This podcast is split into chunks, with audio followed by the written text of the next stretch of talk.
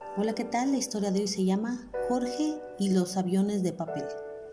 A Jorge le encanta la papiroflexia. Su sueño es algún día poder dar vida a trozos de papel. Una tarde en la que estaba con sus hermanas en la casa de los abuelos, se afanaba en sacar de un papel la figura de un avión. Sabía que la papiroflexia requería de mucha precisión, de habilidad, buena visión y especialmente grandes dosis de paciencia.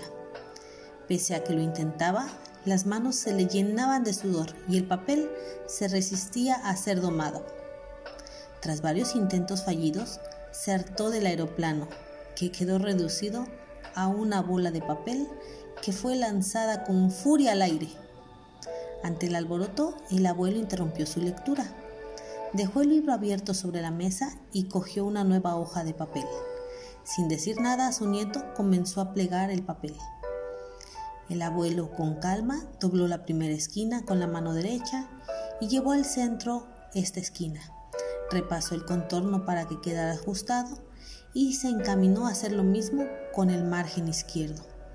Ese era el momento en el que Jorge prestaba más atención porque sabía que su abuelo no tenía bien esa mano. Sin embargo, las manos del abuelo parecían de cirujano.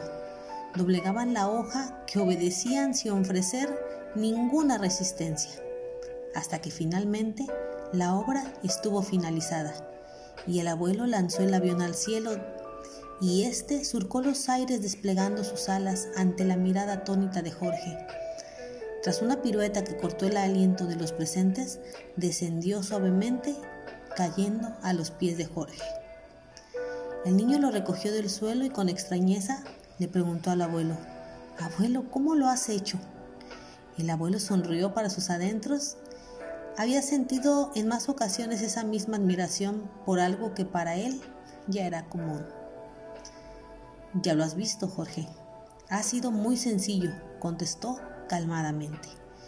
Ya es que creía que con tu mano no podrías, dijo el niño señalando la mano que tenía mal. A mí me resulta imposible hacerlo con las dos manos, en cambio tú lo has hecho con mucha facilidad, prácticamente con una sola mano. El hombre lo miró con ternura y añadió, hace más el que quiere que el que puede. No te puedes dar por vencido tan fácilmente, tienes que intentarlo con más ganas y esforzarte. Y pues bueno, para esta historia tengo un pasaje para ti que dice, todo lo puedo en Cristo que me fortalece. Filipenses 4:13. Sin embargo, muchas veces nos referimos al todo por referirnos nada más. El versículo 9, un poquito más atrás, dice, lo que aprendiste y recibiste y oíste y viste de mí, eso haz, y el Dios de paz estará con ustedes.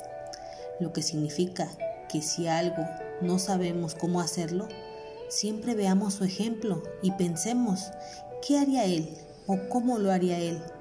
Y hagámoslo pues en él tenemos el claro ejemplo de cómo se hacen las cosas, tal como el abuelo le enseñó a Jorge, con el ejemplo. Ese es el pasaje del día de hoy, que Jehová, Jesús y su Espíritu Santo te bendiga.